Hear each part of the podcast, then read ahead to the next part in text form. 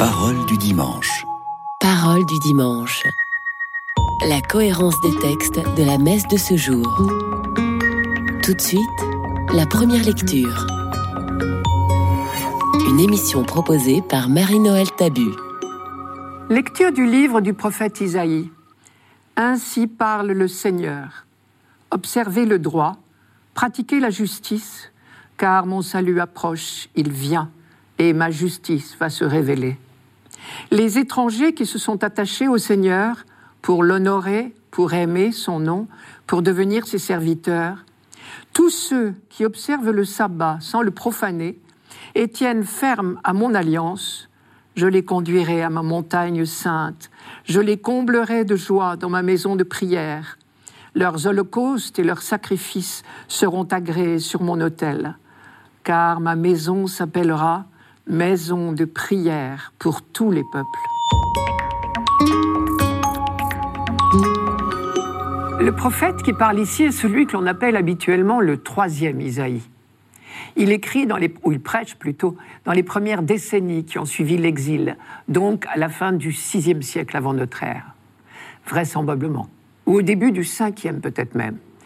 Nous avons eu souvent l'occasion de voir que la réadaptation n'a pas été simple. Au bout de 50 ans d'absence, on ne retrouve pas tout comme on l'a laissé. Et comment faire pour cohabiter avec les étrangers qui ont occupé la place entre-temps? Problème plus épineux encore, parmi ces étrangers qui s'étaient installés à Jérusalem à la faveur de l'exil, il y avait des nouveaux pratiquants, si l'on peut dire. Pendant l'exil, ils étaient venus dans les synagogues.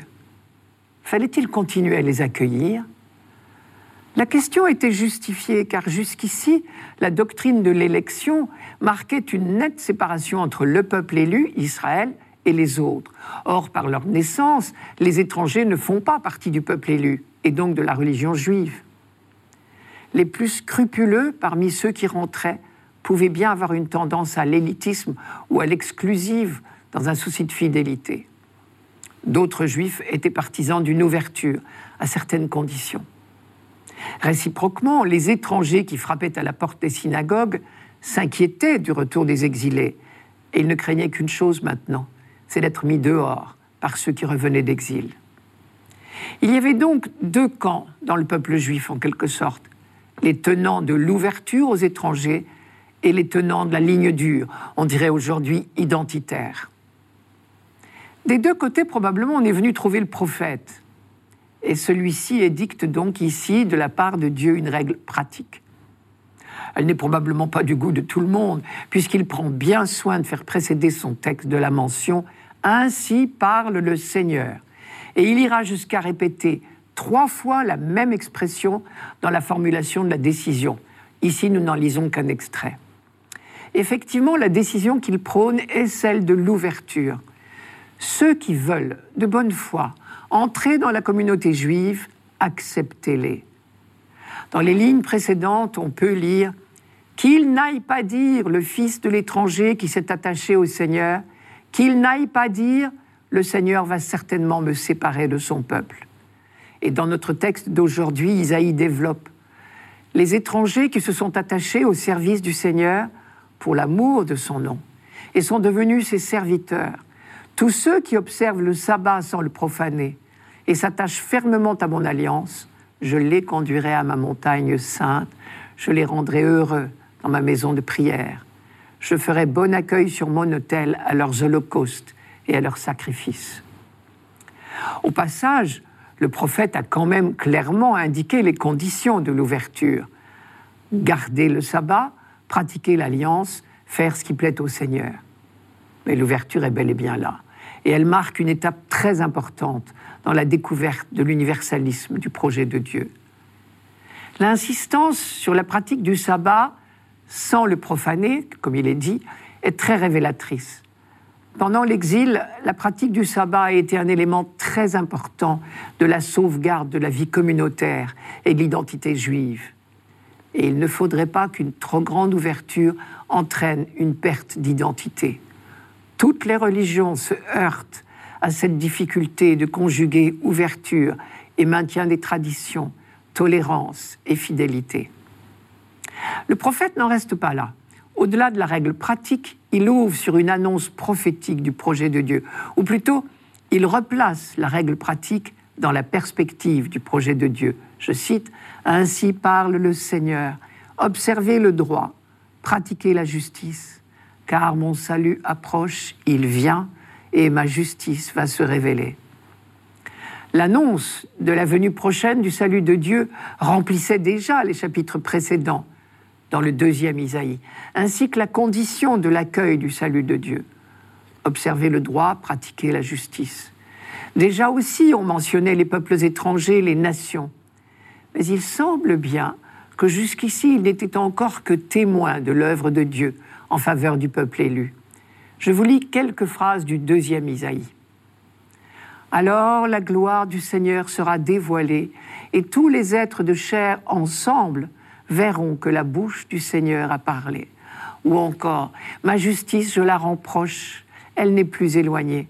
Mon salut ne sera plus retardé. Je donnerai en Sion le salut, à Israël je donnerai ma splendeur. Ou encore, elle est proche, ma justice, il sort mon salut, et mes bras vont juger les peuples. Les îles mettront leur espérance en moi et seront dans l'attente de mon bras, c'est-à-dire de l'expression de ma puissance. Avec le texte d'aujourd'hui, semble-t-il, un pas nouveau est franchi. Quiconque observe le droit et pratique la justice est désormais admis dans la maison de Dieu.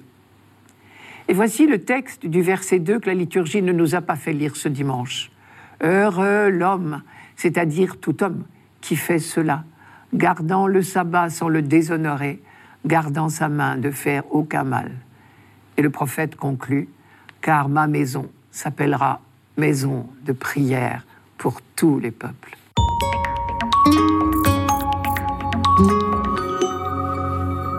Radio Notre-Dame. Parole du dimanche. Parole du dimanche. La cohérence des textes de la messe de ce jour. Tout de suite, le psaume. Une émission proposée par Marie-Noël Tabu. Psaume 66. Que les peuples, Dieu, te rendent grâce, qu'ils te rendent grâce tous ensemble. Que Dieu nous prenne en grâce et nous bénisse, que ton visage s'illumine pour nous. Et ton chemin sera connu sur la terre, ton salut parmi toutes les nations. Que les nations chantent leur joie, car tu gouvernes le monde avec justice. Tu gouvernes les peuples avec droiture. Sur la terre, tu conduis les nations. La terre a donné son fruit. Dieu, notre Dieu, nous bénit. Que Dieu nous bénisse et que la terre tout entière l'adore.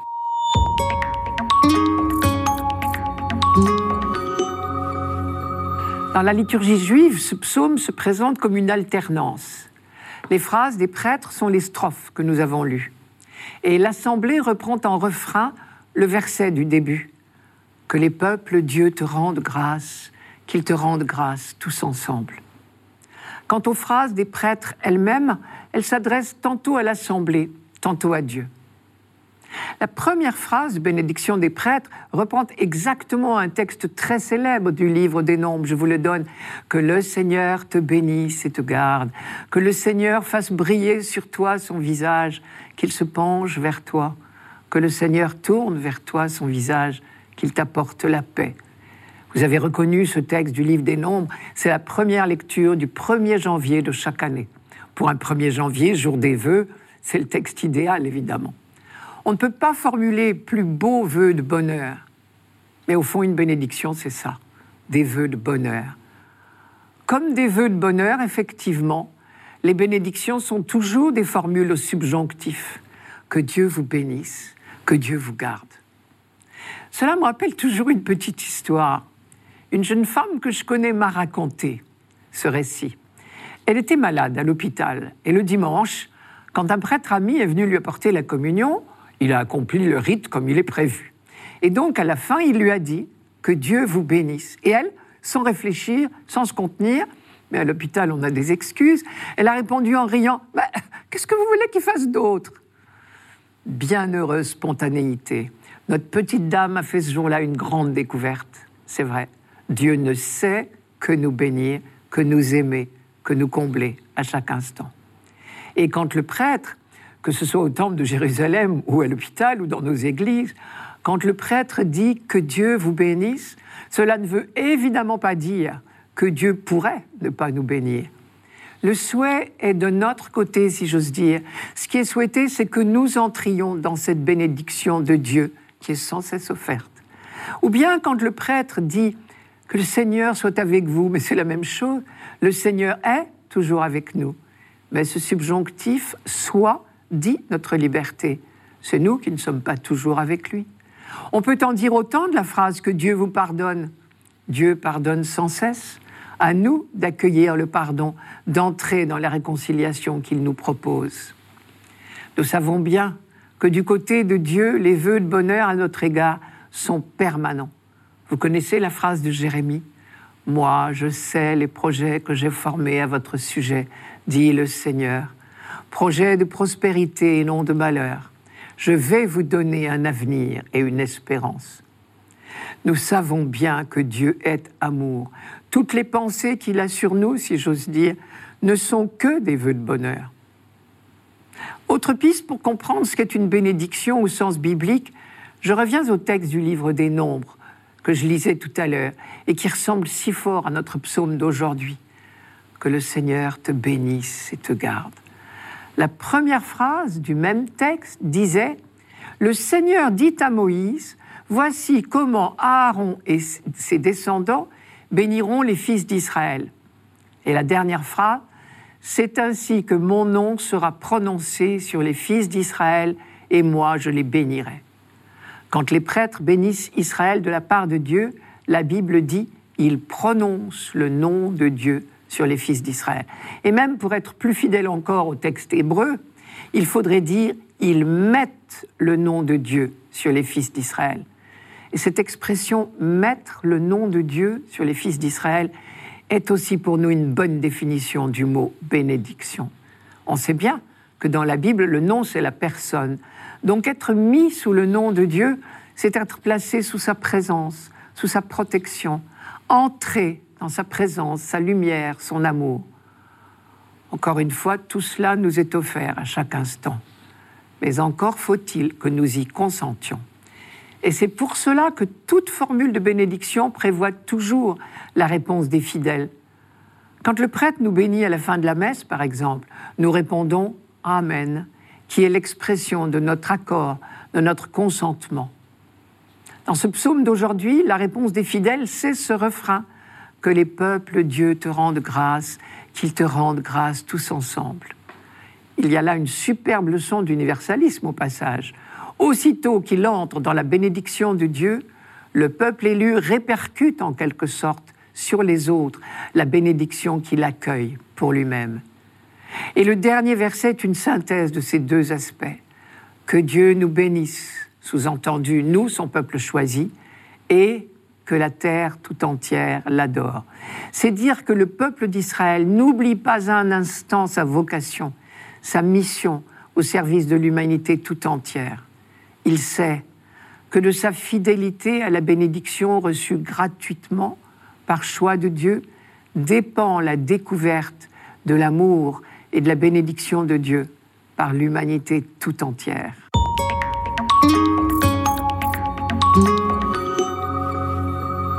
Radio Notre-Dame. Parole du dimanche. Parole du dimanche. La cohérence des textes de la messe de ce jour. Tout de suite, la deuxième lecture. Une émission proposée par Marie-Noël Tabu. Lecture de la lettre de Saint Paul apôtre aux Romains. Frères, je vous le dis à vous qui venez des nations païennes. Dans la mesure où je suis moi-même apôtre des nations, j'honore mon ministère, mais dans l'espoir de rendre jaloux mes frères selon la chair et d'en sauver quelques-uns. Si en effet le monde a été réconcilié avec Dieu quand ils ont été mis à l'écart, Qu'arrivera-t-il quand ils seront réintégrés? Ce sera la vie pour ceux qui étaient morts. Les dons gratuits de Dieu et son appel sont sans repentance. Jadis, en effet, vous avez refusé de croire en Dieu. Et maintenant, par suite de leur refus de croire, vous avez obtenu miséricorde. De même, maintenant, ce sont eux qui ont refusé de croire par suite de la miséricorde que vous avez obtenue. Mais c'est pour qu'ils obtiennent miséricorde, eux aussi. Dieu, en effet, a enfermé tous les hommes dans le refus de croire pour faire à tous miséricorde.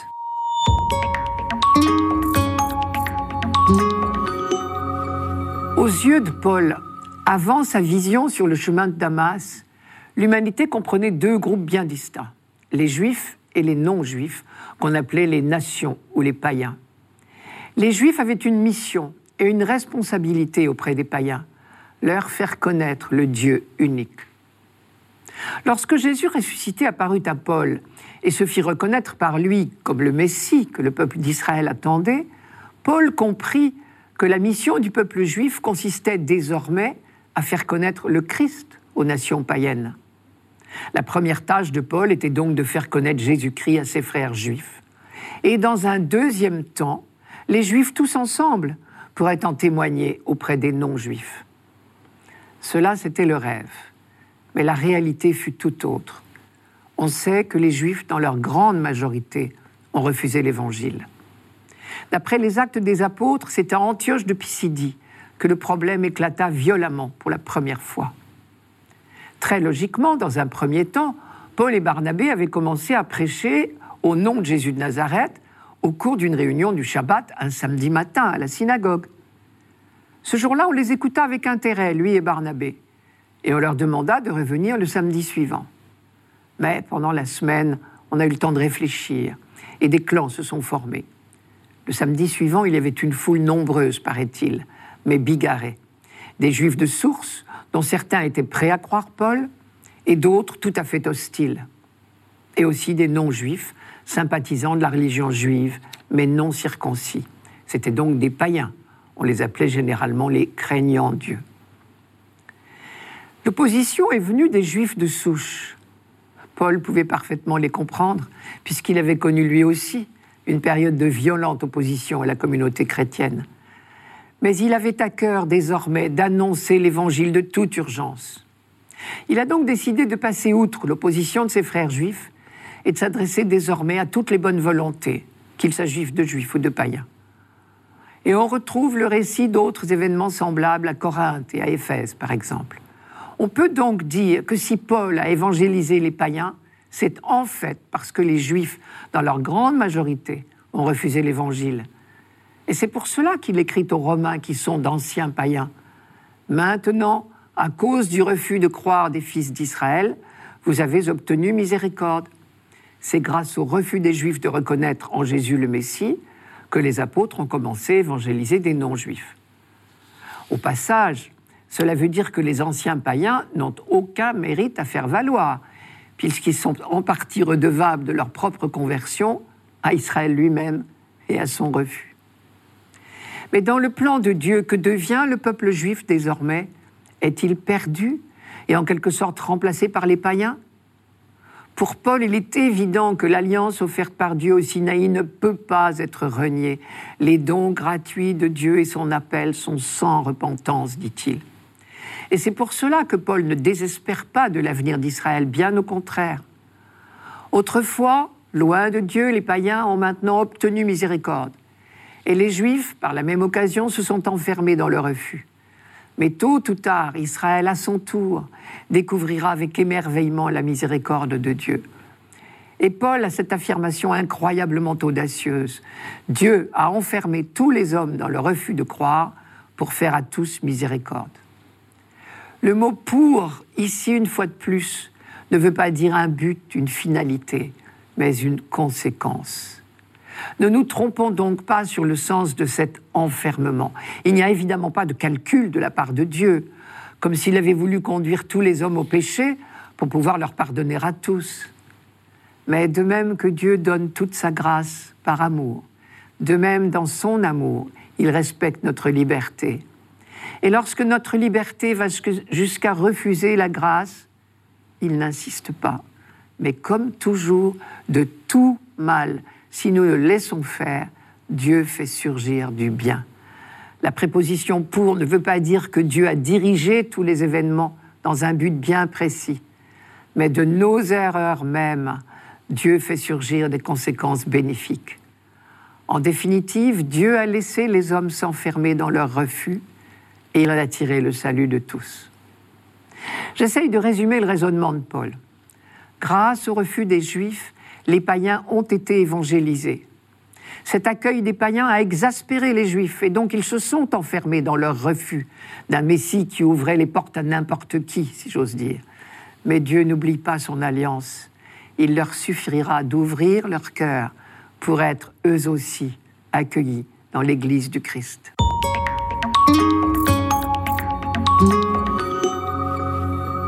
Radio Notre-Dame. Parole du dimanche. Parole du dimanche. La cohérence des textes de la messe de ce jour. Pour finir, l'Évangile. Une émission proposée par Marie-Noël Tabu. Évangile de Jésus-Christ selon Saint Matthieu. En ce temps-là, partant de Génézareth, Jésus se retira dans la région de Tyr et de Sidon. Voici qu'une Cananéenne venue de ces territoires disait en criant Prends pitié de moi, Seigneur, fils de David, ma fille est tourmentée par un démon. Mais il ne lui répondit pas un mot. Les disciples s'approchèrent pour lui demander Renvoie-la, car elle nous poursuit de ses cris. Jésus répondit je n'ai été envoyé qu'aux brebis perdues de la maison d'Israël. Mais elle vint se prosterner devant lui en disant Seigneur, viens à mon secours. Il répondit Il n'est pas bien de prendre le pain des enfants et de le jeter aux petits chiens. Elle reprit Oui, Seigneur, mais justement, les petits chiens mangent les miettes qui tombent de la table de leur maître. Jésus répondit Femme, grande est ta foi, que tout se passe pour toi comme tu le veux. Et à l'heure même, sa fille fut guérie.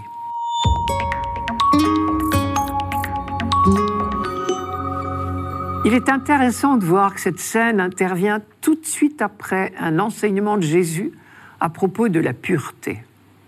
On sait que dans le monde juif, la pureté n'est pas l'absence de péché, mais l'aptitude à s'approcher de Dieu. Et les pharisiens attachaient beaucoup d'importance aux règles de pureté, pour être digne de prier et de se rendre au temple. Or, Jésus, lui, vient de dire que la pureté est d'abord affaire de cœur et d'intention. Or, c'est juste après cette controverse que Jésus décide de se rendre en territoire païen, là où justement tout le monde est impur aux yeux des Juifs, puisque personne ne respecte les règles de pureté de la loi juive. Cette Cananéenne en particulier, qui vient à la rencontre de Jésus, est une païenne. Pourtant, elle n'hésite pas à s'adresser à lui pour lui demander de guérir sa fille. Sans doute a-t-elle eu vent de la réputation de guérisseur de Jésus. Curieusement, celui-ci ne répond pas. Ce qui incite ses disciples à intervenir. Renvoie-la, elle nous poursuit de ses cris. Cela fait penser à la parabole de l'ami importun que rapporte Saint Luc. Je rappelle, si l'un de vous a un ami et qu'il aille le trouver au milieu de la nuit pour lui dire Mon ami, prête-moi trois pains parce qu'un de mes amis m'est arrivé de voyage et je n'ai rien à lui offrir. Et si l'autre de l'intérieur lui répond Ne m'ennuie pas, maintenant la porte est fermée, mes enfants et moi nous sommes couchés, je ne puis me lever pour donner du pain. Je vous le déclare, même s'il ne se lève pas pour lui en donner parce qu'il est son ami, eh bien parce que l'autre est sans vergogne, il se lèvera pour lui donner tout ce qu'il lui faut. Il semble bien que par cette parabole, Jésus recommande la persévérance dans la prière. La parabole de la veuve opiniâtre et du juge inique va dans le même sens. Et Saint Luc précise que Jésus a raconté cette parabole pour dire à ses disciples la nécessité de prier constamment et de ne pas se décourager. Ben, c'est exactement ce que fait la cananéenne. Et elle importune les disciples qui supplient Jésus d'intervenir. Ce à quoi il leur répond que cette femme est une étrangère, une cananéenne, je n'ai été envoyé qu'aux brebis perdues d'Israël. Et en disant cela, Jésus se situe résolument dans la perspective du projet de Dieu, dont la première étape concerne le peuple d'Israël. On sait qu'au début de son activité missionnaire, Saint Paul s'était d'abord adressé prioritairement aux Juifs. C'est ce que l'on pourrait appeler la logique de l'élection. Dieu a choisi le peuple d'Israël pour se révéler à lui, à charge pour lui, ce peuple, de relayer cette révélation auprès des autres peuples. Saint Paul résolument respectait ce choix. Et seulement dans un deuxième temps, après son échec auprès de la majorité des Juifs, Paul s'est tourné vers les païens. Il semble bien que Jésus ici se situe également dans cette logique de l'élection. C'est au peuple d'Israël et à lui seul qu'il est envoyé pour annoncer la venue du royaume de Dieu et en donner les signes par sa parole et par ses actes. Mais une autre question se pose ici. Comment répondre aux étrangers, aux païens qui souhaitent rejoindre le peuple élu? Peuvent-ils se frayer un chemin vers le salut? Et si oui, à quelles conditions? Cette même question habitait déjà nos deux premières lectures de ce dimanche. Vers 500 avant Jésus-Christ, Isaïe répondait oui, les étrangers peuvent être admis dans la maison de Dieu et donc dans la communauté juive, à condition de s'attacher au Dieu d'Israël et de respecter la loi juive. Jésus, lui, va encore plus loin. Il commence par justifier son refus d'intervenir. Il n'est pas bien de prendre le pain des enfants et de le jeter aux petits chiens, mais il finit par agir en faveur de la cananéenne. Et pourquoi change-t-il d'avis? Parce qu'elle a la foi, tout simplement. Femme, ta foi est grande, que tout se passe pour toi comme tu le veux. Je ferai trois remarques. Premièrement, Jésus dit que la cananéenne a la foi, simplement parce qu'elle s'obstine à lui faire confiance. Elle ne se laisse pas rebuter, au contraire, elle insiste. Les petits chiens mangent les miettes qui tombent de la table de leur maître. La foi, n'est-ce pas cela? S'obstiner à faire confiance. Deuxième remarque, Jésus n'exige de la cananéenne aucune des pratiques de la religion juive, seulement la foi. C'est très exactement la position que Paul prendra plus tard lorsqu'il évangélisera les païens. Enfin, il est évident que l'opiniâtreté de la maman était guidée par son amour pour sa fille. Peut-être aurons-nous l'opiniâtreté suffisante pour demander et obtenir le salut du monde quand nous l'aimerons assez. C'était Parole du dimanche, une émission présentée par Marie-Noël Tabu. Rendez-vous dimanche prochain.